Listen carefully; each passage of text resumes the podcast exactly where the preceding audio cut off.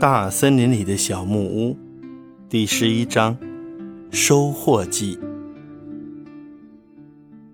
爸和亨利叔叔在农忙时会互相帮助。当地里的谷子成熟的时候，亨利叔叔会来帮爸收割。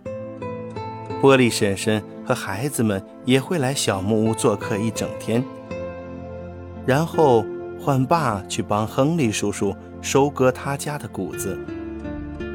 这时，妈就会带上罗拉、玛丽和凯莉去波利婶婶家做客。妈和波利婶婶在屋子里忙活的时候，孩子们就在院子里玩耍，一直玩到吃晚饭为止。波利婶婶家的院子是个玩耍的好地方，因为他家院子里。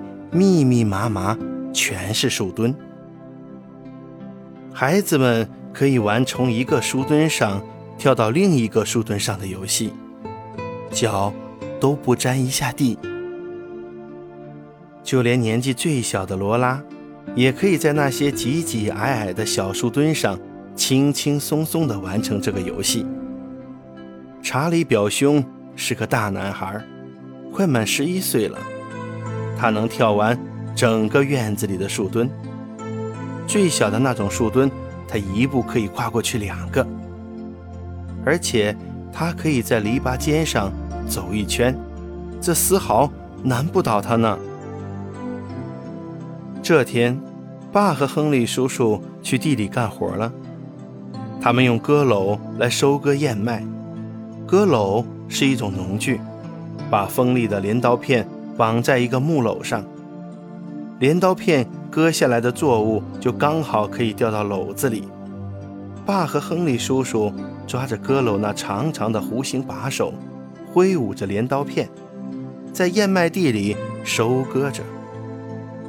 等到收割进篓子里的燕麦秆足够多时，他们就把燕麦秆倒出来，在地上码成整整齐齐的一茬。这是项辛苦的工作，他们得顶着烈日在地里来来去去地走上几个回合，两手不停地挥舞着沉重的割篓，割下燕麦秆，在马堆放好。所有的燕麦秆割下来之后，他们再到地头去，在每一茬燕麦秆前弯下腰，一手抓起一把燕麦秆。把它们绞成长绳，接着抱起一大堆燕麦秆，拿刚才绞好的绳子扎紧绑好。当他们绑好七款这样的燕麦秆之后，就要做燕麦垛了。他们先把五捆燕麦秆紧紧挨在一起，竖立放在地上，麦穗朝天。接着把剩下的两捆燕麦秆搭上去。杆子铺开来，做成一顶小小的遮雨棚，保护底下的五捆燕麦秆免遭日晒雨淋。天黑之前，必须把燕麦垛给搭好，因为要把燕麦都扔在潮湿的地上，一晚上之后，它们就会受潮烂掉。爸和亨利叔叔没休没歇地干着。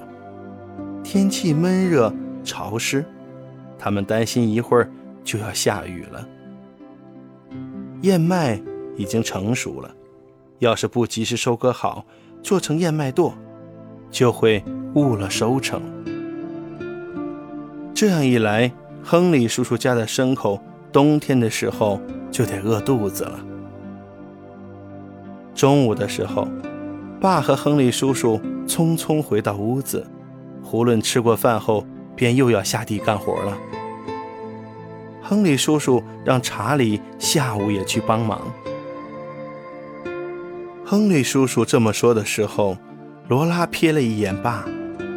爸曾跟妈说过，亨利叔叔和波利婶婶太惯着查理了。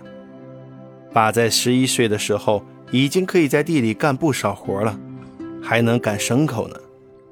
但查理却几乎啥也没干过。